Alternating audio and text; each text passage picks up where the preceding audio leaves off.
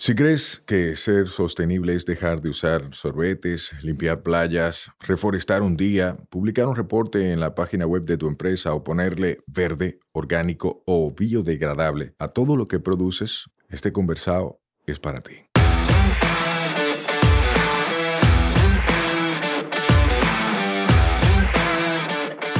Hola, soy Sayuris Bonet, el motorcito detrás de la empresa Una Vaina Verde. Y hoy vamos a tener un conversado sostenible.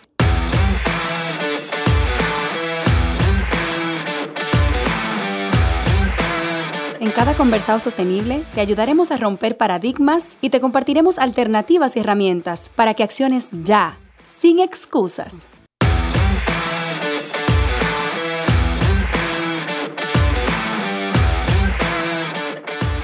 Hola, hola hermosa familia verde. Señores, hoy es martes y tenemos un nuevo invitado. Y estoy curiosísima por este conversado porque yo también quiero aprender. Es algo que me ha despertado curiosidad en los últimos meses. Tengo varios amigos muy cercanos que se han certificado y como que conocer ese nuevo mundo del agua, ¿verdad? Del océano, eh, ha despertado mi curiosidad. Y aquí tengo un invitado que me recomendó Eladio Fernández para hablar de este tema, que es Denis. Hola Denis, gracias por aceptar la invitación. Gracias por invitarme. Gracias, señores. Yo voy a empezar preguntándole a Denis quién es él y, y qué es lo que él hace para que ustedes como que lo empiecen a conocer. Ya luego vamos a ir interactuando.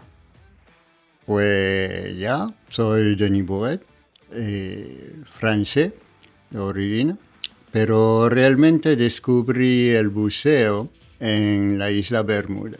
Fue allá que aprendí a bucear y fue el encanto total de, una vez este nuevo mundo, estas nuevas oportunidades, fue increíble. Así que seguí mi educación de buceo allá, después en Florida, a donde aprendí a bucear en cueva, las cuevas sumergidas. Y fue por eso realmente que llegué a República Dominicana en 98. ¿Por el buceo en cueva? Por el buceo en cueva. Entonces yo había oído de, unos amigos que posiblemente había cueva aquí, cueva sumergida, y pues hay que ir a ver. Obviamente la curiosidad, ¿sí? Y por supuesto había había mucho y nadie lo estaba haciendo. Nada estaba investigando. Entonces realmente fui el primero a eh, mapear, eh, repertoriar y, investigar estas cuevas. lo que nos llevó a publicar eh, las cuevas sumergidas de República Dominicana en 2004 con el ministerio, el apoyo del Ministerio de Medio Ambiente en este entonces. Eh, eh, era Frank Moya Pons, el, el, ministro, sí. Y, y, nada, y así, um, así hemos seguido. entonces formé la empresa Golden Arrow en, bueno, en 98, bueno, en 99. o sea, tienes unos años aquí ya. Sí, se puede decir que estoy aplatanado, sí. Aunque que el idioma y el acento eh, no sigue perfecto, pero sí. Y, mm, y, sí, entonces enseñando y siempre intentando innovar. Eh, y bueno, más que todo, mientras educando el tema del buceo, también educando el cuidado del medio ambiente que uno no puede ir sin el otro. Me encanta que menciones eso, Denis, porque justo por eso te invité a este conversado, porque yo he visto que muchas personas bucean de repente por una foto bonita debajo del agua, pero muchas otras bucean para conocer la magnitud y los ecosistemas que ahí viven y para entender ese mundo que de repente como uno no lo ve, no lo conoce. Y el buceo te abre a un nuevo mundo que desconocías totalmente. Totalmente. Sí. En tu experiencia, Espérate, porque antes de empezar con tu experiencia, yo quiero que tú me cuentes cómo tú empezaste a bucear. O sea, ¿qué te despertó ese interés? Tú estabas de turista y dijiste, déjame pagar esta experiencia. No, no. Yo, yo viví en Bermuda. Yo viví en Bermuda 12 años. Así que tuve que... No, y fue, bueno, como todo, oportunidad. El, el esposo de uno de mis compañeros de trabajo era el instructor y ella buceaba. Y Denis, tú tienes que probarlo, Denis, tienes que probarlo. Eventualmente lo probé. Y como te digo, fue un engancho inmediato. O sea, ya desde la primera vez, desde, tu inmersión, la tú primera sabías. vez en, en un año hizo todos los niveles hasta instructor. No, no, no, no ¡Wow! paré. Wow, nosotros Y, diríamos, eh, qué eh, vicio, Fue, ¿verdad? fue un vicio porque, eh, mira, hizo los dos primeros niveles, entonces empecé en agosto. Eh, en octubre hizo el segundo nivel. Cerraron dos meses y yo impaciente. Cuando abrir, abrieron, yo fui el primero allá en el centro para hacer el tercer nivel, el buzo de rescate. ¿sí? De allá empecé, entonces eso fue como marzo, abril, y allá empecé a trabajar sobre el Dive Master, que es el primer nivel eh, profesional.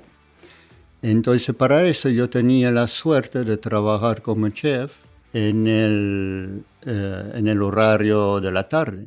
Yo entraba a las 3 de la tarde y terminaba a la medianoche. Espérate, porque aparte de buzo, tú eres chef. Ah, sí. ¿Qué? Pero esto es una combinación espectacular. ¿En las experiencias de buceo tú nada más buceas o también hay comida incluida?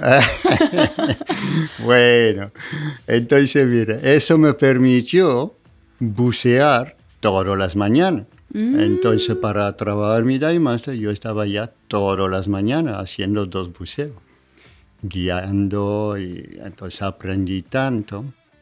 Fue, fue, fue una suerte increíble. Tu rutina, Entonces o de sea. allá, en octubre, entonces el segundo, un año más o menos después, fui a Florida a hacer mi curso de instructor.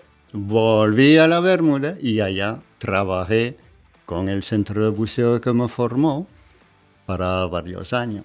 Wow, qué bonito. Eh, Denis, asumiendo que la gente que escucha de repente nunca ha tenido ningún acercamiento con esta...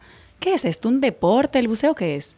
¿Un deporte? ¿Es esparcimiento solamente? Es un deporte, sí. Es un deporte. Eh, bueno, es una diversión, es un hobby, pero se debe de respetar como un deporte. Entiendo. ¿Qué digo? Que eh, a veces gente, bueno, lo, lo toma a la ligera y van de noche a la fiesta y después intenta bucear y es allá que llegan los problemas. Uno no va de fiesta cuando el otro día va a correr un maratón, u- una carrera o de bicicleta o que va a entrenar al gimnasio, no va saliendo a beber. Y en este sentido, También. el buceo es igual, es un deporte. Ya entiendo. Y si yo te pregunto, por ejemplo, para alguien que no conoce el buceo, ¿cuáles serían las, las generales básicas que tú podrías darnos para educar un poco? De repente alguien nos escucha que no sabe ni lo que es bucear. Se imagina que es sumergirse porque lo ha visto. Sí. Algo diferente de snorkel, algo más profundo. Pero cuéntame tú, como que las generales del buceo, en qué consiste, cuáles son los tipos. Eh, bueno, eh, el buceo en sí, como tú dices, es aprender a manejar el equipo y ese es lo que trata el primer nivel, sí, el primer curso, aprender a manejar el equipo. Entonces, aprender también eh, las reglas de seguridad. Hay cosas que, como en cualquier deporte, hay reglas que eh, no se puede hacer. Ahora bien, en el buceo, si uno se equivoca, pues hay peligro de salud Sí. enfermedades ¿sí? que pueden su- su- eh, suceder. Así que eh, hay que aprender todo eso primero. Antes, no es cuestión de, ah, mira, el equipo es de aquí, me lo pongo y voy. Claro, quizá va a funcionar, Quizá. pero quizá a lo más probable va a salir con problemas, ¿sí? Muchas veces tengo la gente, no, yo no lo hago de nuevo porque me llevó un amigo y me duele tanto los oídos que me explotó y Mm, obviamente no sabía cómo manejar este tema.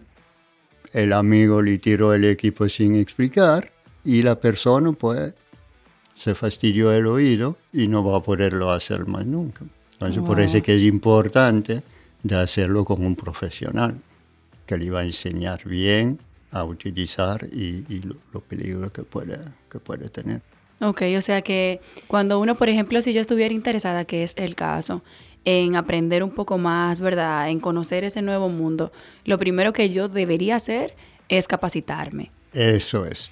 Porque hay algunos servicios que yo he escuchado que son como de una primera inmersión. Sí, tú bueno, ese también, eso se puede hacer, lo que llamamos un bautizo, eh, eso se puede hacer con un profesional, obviamente.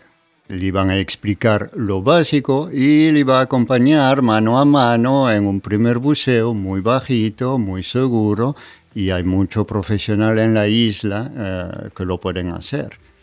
Pero ya si quieres eh, hacerlo de más profundidad. Entonces después, si uno quiere, como digo, soltarse un poco, bucear con un amigo, debe de conocer, debe de ser certificado para tener a mano todos los parámetros y manejarlo, que, que es lo que enseñamos. Y en tu experiencia, ¿hay una conexión directa entre el buceo y el medio ambiente? Absolutamente, porque el buceo depende del medio ambiente.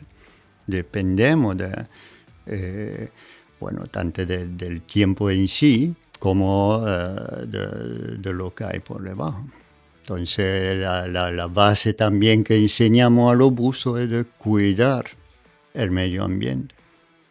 Entonces, por eso, por ejemplo, que de, de 2000 creo, a 2012, eh, estaba organizando la limpieza de playa, de costa, perdón, en, la caleta. Eh, duró, sí, cuatro años a través de Vida Azul y Ocean Conservancy. Ah. Y estábamos allá con 20, 20 eh, voluntarios míos y acudiendo a 400, 500 voluntarios para limpiar toda esta zona desde como del peaje hasta más o menos la bomba de, wow. Eh, en, la, en, la, carretera del aeropuerto, sí. Para sensibilizar a las personas. Exacto. Okay. Entonces no era solo limpiar, involucrando a la comunidad alrededor, dando charla para no tirar esta basura. Okay. Sí, entonces, eh, y obviamente, además de la costa, estábamos organizando bajo el agua la limpieza de algunos sitios específicos eh, bajo el agua, sí. Y una pregunta, tú que tienes ya 20 años, más de 20 años buceando en este país, eh, ¿tú has notado algún cambio de cuando empezaste ahora? Por ejemplo, que ya no hay especies o que antes tú veías tal cosa con tal frecuencia o en tal cantidad y ahora ni aparece. ¿Se ha notado un cambio así como que radical? Eh, depende de los sitios. Hay sitios que han sido más cuidados que otros, eh, algunos que mejoraron, otros obviamente que empeoraron. Entonces depende de los sitios, eh, eso, eso es cierto. Por ejemplo, eh, del lado del sur, Perenales, Bahía, hay un sitio que se llama Los Frailes, eh, unas rocas ya que se pues, ha deteriorado eh, de una manera increíble. Yo me recuerdo, eh, pues en 99, 2000 quizá más tardar, había mero, había barracuda, había tiburón, eh, raya, langosta. Volví la última vez, creo que fue, uff, 2014, 2014, por ahí. No había nada. ¡Wow! No pudiste ver nada. Así que no volví desde entonces. Eso pasa con los buzos, que si van a un destino donde no ven nada, ya no, lo visitan. No sé exactamente, creo que van o iban desde la isla Beate, que hay mucho, mucho buzo allá.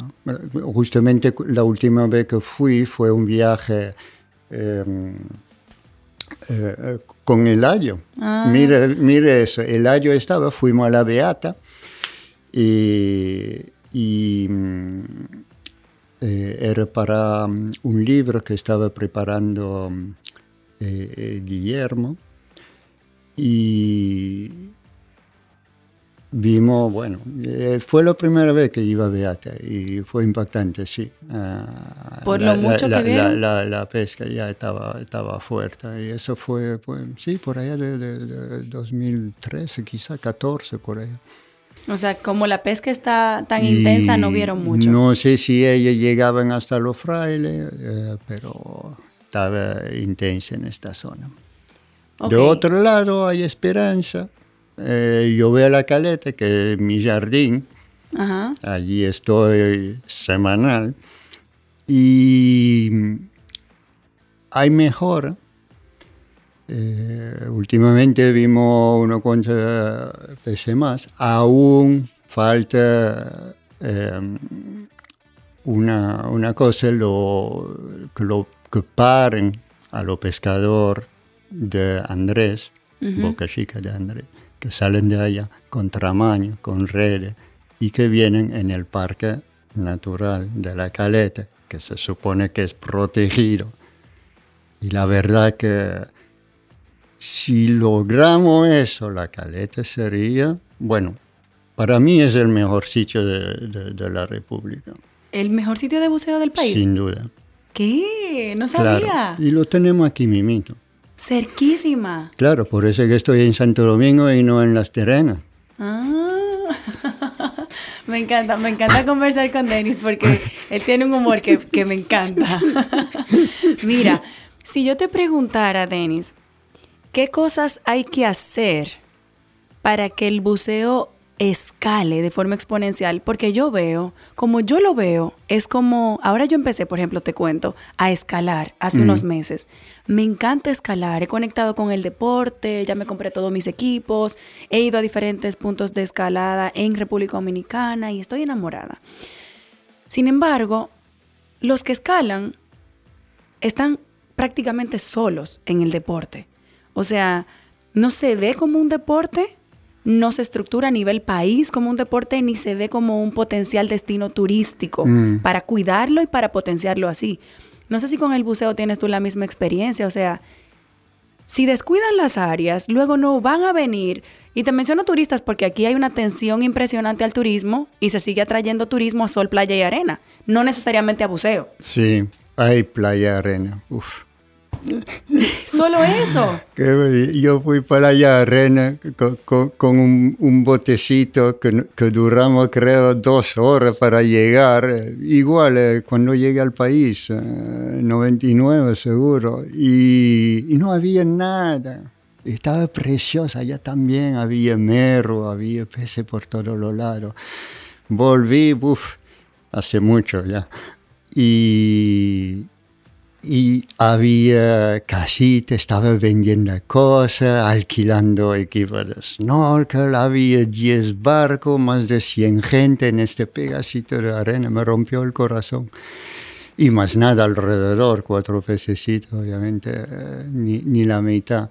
Y eso mismo es lo que tú dices, es el turismo que está deteriorando el medio ambiente. Sí.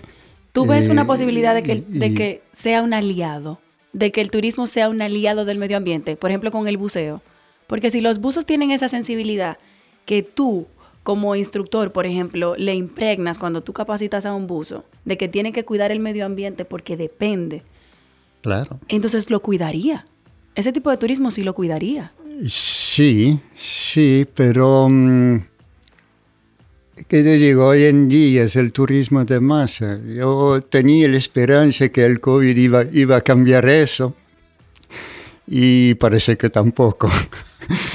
eh, porque me dice, wow, genial, no se van a acumular toda esta gente en el mismo sitio, dañando kilómetros de playa, de arrecife, pero no. No. va a ser. Aquí uno Así que yo pensé, van a cambiar el modo de turismo, van a ser un turismo más eh, específico, quizá más caro, pero eh, más personalizado, con gente más consciente. Eso es lo que necesitamos, necesitamos realmente. Pero eso no es solo aquí, es a nivel mundial. Sí. y no sé cómo cómo ayudar a cambiar eso. Si yo te pregunto. Concientizar a la gente uno a uno. Sí. Si yo te poco pregunto, a poco, el granito de arena. Eso es fundamental, como que hacer lo que uno puede dentro de su alcance. Denis, si yo te pregunto, a ti como buzo, como instructor de buceo, como alguien que tiene una empresa, que quiero que me comentes también un poco sobre ella, sobre los servicios que dan, ¿qué debemos hacer como país? Imagínate que te está escuchando un tomador de decisión, alguien que puede hacer lo que tú propongas. ¿Qué deberíamos hacer para que el buceo aquí sea un atractivo? Que todo buzo del mundo quiera venir aquí a bucear. Uf. Esa es una pregunta. Em, bueno, Sí, proteger más. Eh, bueno, eh, las reglas están. Eh, lo, que hay implementarlo, dar recurso para parar lo que es prohibido y que se siga haciendo. eso creo que a, nivel de autoridad, de, decidor, es, lo que pueden cambiar. quizá también a nivel de de polución y, yo vi, acabamos de, limpiar eh, la, la, playa en el malecón el, sábado pasado y sacamos una tonelada de, de, basura y cuando tú tomas la segunda foto después, tú sigues viendo blanco y es el foam. El foam se reduce en pedacitos. Entonces, si hay un decidor allá que escucha, que prohíben el fondo, la venta, el uso, la fabricación. Okay. Eso sería un paso porque ese termina por todos los lados. No, no se decompone, se desintegra y bueno, como el plástico. Y tú tienes microfoam que se lo comen todo, desde la vaca al pez porque ese va volando por todos los lados, ¿no? Se queda en la playa. Y eso sería un gran paso. Prohibir eso. Prohibir el foam. Y la pesca, que escuché ahorita que mencionabas tú que... La pesca, bueno, lo, lo que estaba diciendo, lo que es prohibido, los compresores. Todo el mundo sabe que siguen pescando con compresor. Se están dañando su salud además. Mucho de ello me da una pena. Tuve dos el otro día y estaba intentando decir, pero mira, tú no te puedes quedar tanto tiempo tan profundo. No, pero me duele la... Claro que te duele porque tú te quieres demasiado, sube demasiado rápido. Ah, quizá... Y los pobres no saben. Claro. Se están dañando la vida, el salud. Yo, yo lo vi desde el principio, desde que llegó en en Río San Juan. Eh, había uno ni podía caminar.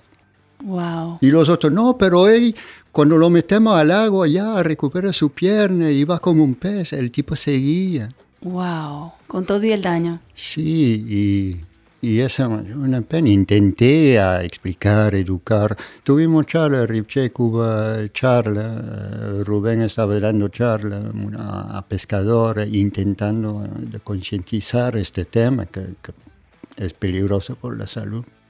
Ok, y tú sientes, por ejemplo, que los pescadores que ahora tienen prácticas de pesca que no son beneficiosas para el medio ambiente ni para su salud, y que pescan en lugares que no deberían porque están protegidos, ¿podrían ser aliados del desarrollo del buceo?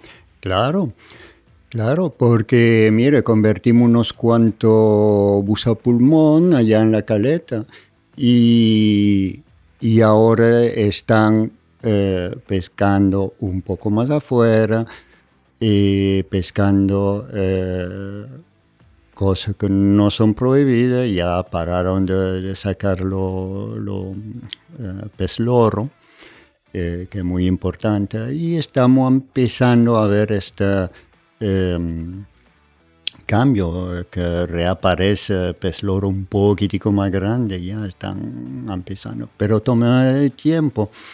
Eh, tendría que pararle Totalmente. Totalmente. Entonces, si va un poco uno, lo que te mencionaba de André con los tamaños, pues ya un paso adelante, un pa- dos pasos adelante, un paso atrás. Sí, sí. Entonces sí. vamos muy, muy lento. Ay, señores, yo voy a hacer un paréntesis aquí para, para hablar directamente. Yo sé que nos escuchan muchos tomadores de decisión, de cooperación internacional y funcionarios públicos.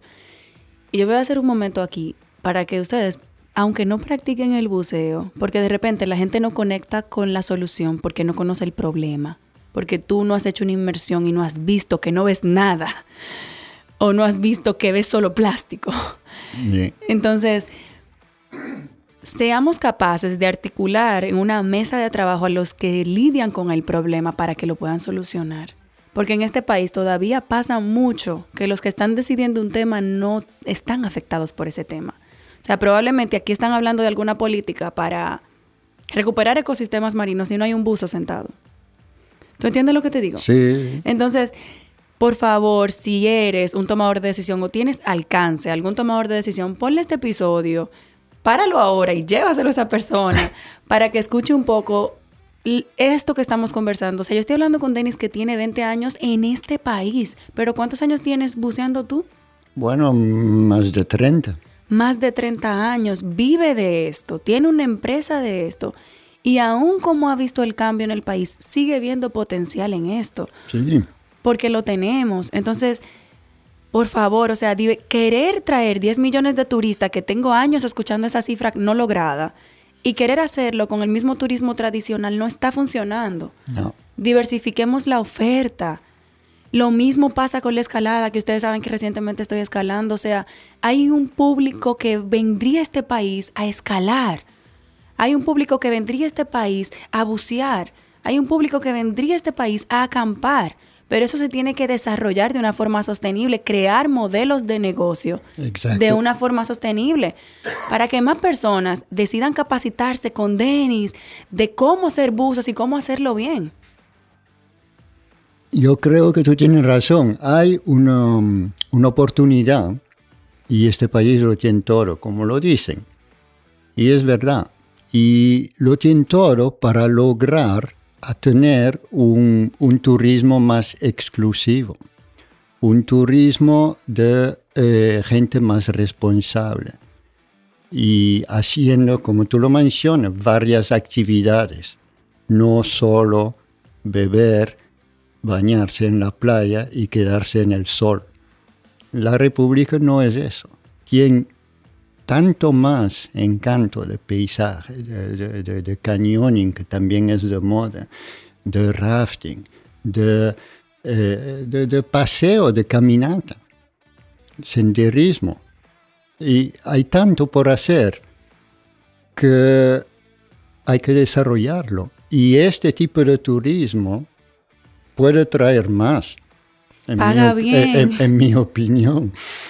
Porque son gente que podrían pagar más. Denis, cuéntame, ¿qué haces tú con la empresa? Cuéntame de dónde vino eso, qué, a qué te dedicas ahí. Bueno, Golden Arrow, la, la flecha dorada, ese vino de, lo, de las cuevas, obviamente, que es mi pasión más que todo, el buceo en cueva. Entonces, en, en cueva, para no perderse, ponemos un hilo.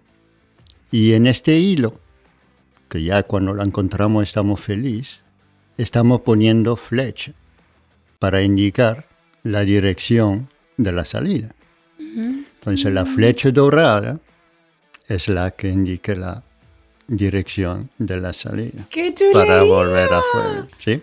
¡Qué chulería! Entonces el nombre viene de eso. ¿Sí? ¿Tú, me, tú me creerías si yo te digo que yo no sabía que se hacía buceo en cuevas? Sí. Yo no lo sabía. Y tampoco sabía que aquí había muchas cuevas donde se podía bucear. Muchísimas, sí. Ni idea, ¿dónde sí, sí. están? Pues mira, eh, la, hay una zona aquí, en Santo Domingo. Bueno, tú conozco los tres ojos. Sí. Pues desde los tres ojos hasta el peaje hay como 12 cuevas diferentes. Todito así en tierra, sí, son, son cuevas que están. Del lado del hipódromo hay muchísimas, y alrededor del hipódromo. Ok. Y entonces después hay otra zona en Pirenales, en la carretera, allá mismo, en, en la misma carretera, los pozos de Romero, como lo Ajá, llaman, ajá. que, que están al borde. Hay una que va muy lejos y más adentro hay más. Y mm, en Valladolid, Valladolid hay una zona también, uh, tres, cuatro cuevas por allá. O sea que tenemos diferentes puntos. Sí, y seguro que tú conozcas el Dudú, uno de los más famosos del norte. Esa fue la primera que yo exploré cuando llegué, porque llegué al norte, obviamente. Pero yo no tenía idea de que la gente se metía al Dudú a bucear. Sí, sí, sí. El Dudú fue la primera que, eh, en la cual metí la línea y eh, terminé la exploración y el mapeo. Qué chulo. Bueno, cerrando ese paréntesis ahí de las cuevas, sigue contándome de la empresa. Ah, entonces. Eh, entonces enseñamos obviamente el buceo recreativo, eh, que es por allá que hay que empezar. Después, obviamente, el buceo en cueva, que ya hay que tener una cierta experiencia eh, en el mar y recreativo, por lo menos un 100 buceo ya, entonces, es decir, ser cómodo con los equipos antes de poner una, una dificultad más. Y mm, yo que también buceo de cueva fui el primer instructor en el país, el primero a, enseñar eso. También enseñamos el buceo que llamamos técnico. Entonces el buceo recreativo es bajito, 20, 30 metros, un, poquitico de tiempo, subimos y ya. El buceo técnico ya es más profundo, de 40 metros en adelante hasta 100, 110. Y eso es lo que llamamos con descompresión. Entonces tenemos que llevar varias tanques con varias eh, mezclas diferentes. El buceo recreativo normalmente se hace con aire y por los buceos más profundos hacemos mezcla con helio, aire y depende de la profundidad. Y para subir utilizamos mezcla más rica en oxígeno, un 80% de oxígeno en vez de aire, para descomprimir más rápidamente. Entonces ese también lo ofrecemos. El técnico. Y eso también fui el primero a hacerlo. Incluso lo buceo a más de, de 60 metros, lo que llamamos trimix con helio eh, aún soy el único instructor aquí. Y por fin los buceos, enseñamos los buceos con reciclador. Entonces los recicladores son un equipo que no eh, bote burbuja. Mm. Entonces el aire se queda en el sistema, se recicla. Ah. O sea, ese, ah, entonces ese buzo tú no lo ves desde afuera, porque yo he identificado buzos desde afuera por la burbuja. Correcto, aquí no hay burbuja. Ah. El pescador mío se vuelve loco porque no sabe dónde estoy cuando buceo por él con eso. Y además voy mucho más lejos, más profundo y más tiempo. Entonces hacemos buceo fácilmente de dos horas, dos horas y media con, con este aparato. Entonces, y ese también estamos los únicos ofreciendo este servicio. Y no da miedo, porque eso no da pánico, estar tan profundo. Claro que sí. Sí. Obviamente, tengo miedo cada vez. Pero sigues. Pues es que he controlado, hay que controlar. Sí, hay tantas cosas que pueden pasar mal, pero tenemos el entrenamiento. El miedo es parte de eso, la emoción. Te entiendo tanto, porque ahora te digo, yo que me subo una roca y yo dije, me puedo caer de aquí, dame un fuetazo, pero yo me subo y me encanta, y la eh, eh, adrenalina. Exactamente. Entonces cuando tú eh, puedes manejar, controlar, pues supera el miedo. ¿Qué te ha enseñado bucear a ti? Así como para tu vida. No solamente cuando estás buceando, sino cosas que tú extrapolas a tu vida. Uf, mucho. Sobre todo el buceo de cueva. ¿Qué te ha enseñado? Bueno, primero no rendirse nunca. Cualquier problema que, que sube, hay que resolverlo. Porque si tú no lo resuelves, pues ya, tú te mueres en la cueva. Entonces hay que tener la capacidad de tomar la buena decisión muy rápidamente, porque obviamente tenemos poco tiempo. tenemos una cierta cantidad de aire que te va a dar un cierto tiempo. Sí. Entonces no hay margen para error. Entonces ese te enseña mucho. Te enseña a eh, superarte, eh, empujar tu límite. Y, y eso pues tú lo, puedes, tú lo puedes aplicar en cualquier cosa en la vida.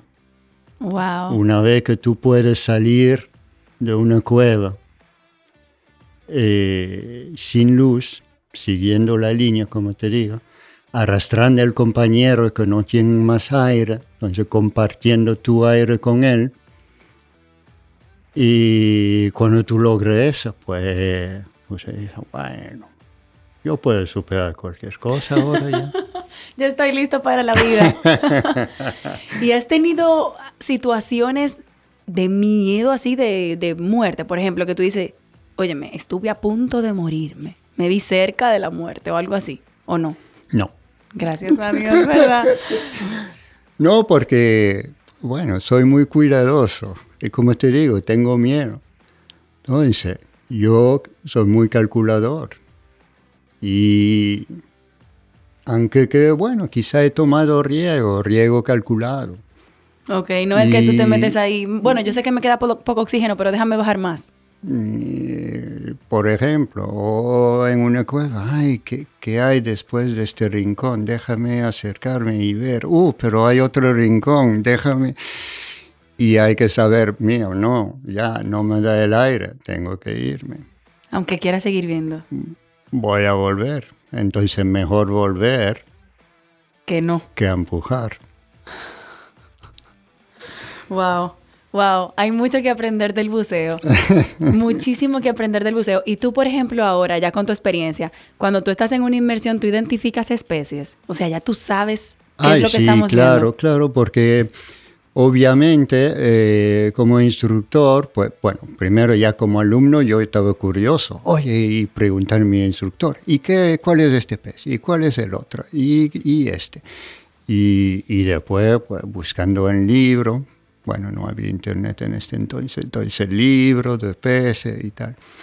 Y, y sigue aún, mira, el otro día estaba buscando otro nombre porque no, no tenía la traducción en otro idioma, que me lo preguntaba otro cliente. Y entonces siempre esta curiosidad, claro.